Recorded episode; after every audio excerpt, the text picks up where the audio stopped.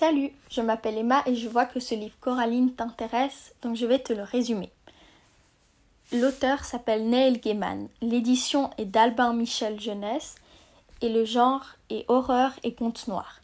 J'ai bien aimé ce livre parce qu'il est très détaillé et on arrive, du coup on arrive bien à s'imaginer les scènes.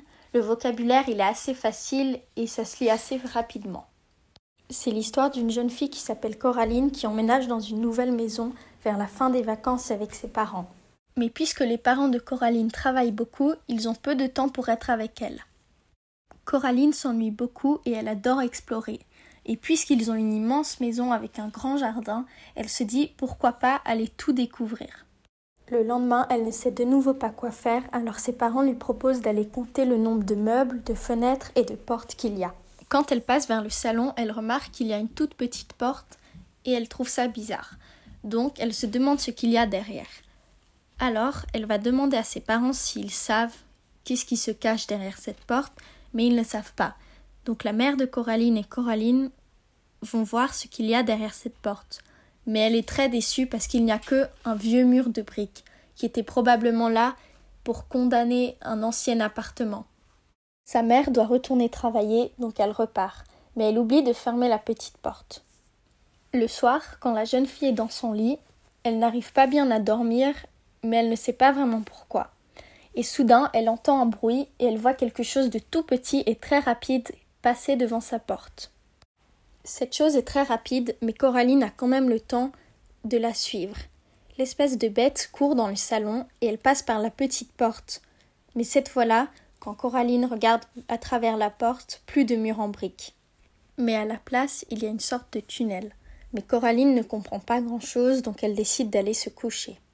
Le lendemain, elle retourne voir si le tunnel est de nouveau là, et c'est le cas. Donc cette fois, elle passe à travers, et à l'autre bout, il y a un endroit qui ressemble beaucoup à chez elle.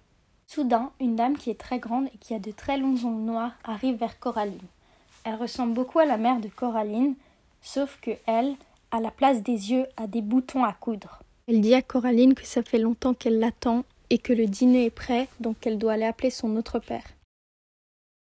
Donc c'est ce qu'elle fait. Et cette fois encore, cet homme lui est très familier. En fait, c'est le sosie de son père, mais lui aussi a des boutons à coudre à la place des yeux. Ils passent tous à table, et en fait, cet endroit ressemble quand même à sa vraie maison, sauf qu'il n'y a plus de vieux plats réchauffés, mais à la place un bon dîner chaud. Puis Coraline se dit qu'il se fait quand même tard, donc elle va rentrer. Et pour les prochaines nuits, chaque soir, elle retourne dans sa deuxième maison. Mais un soir, sa deuxième famille lui propose de rester à tout jamais avec eux. Mais à une seule condition, il faut que Coraline ait aussi des yeux en bouton. Coraline refuse, mais de temps en temps, elle continue quand même à aller chez sa deuxième famille. Mais un jour, quand elle va chez sa vraie famille, ses vrais parents ont disparu et elle se doute que sa deuxième mère a quelque chose à avoir avec. Merci de m'avoir écouté et j'espère que mon résumé t'a plu. Les photos que j'ai t'ai montrées viennent du film Coraline.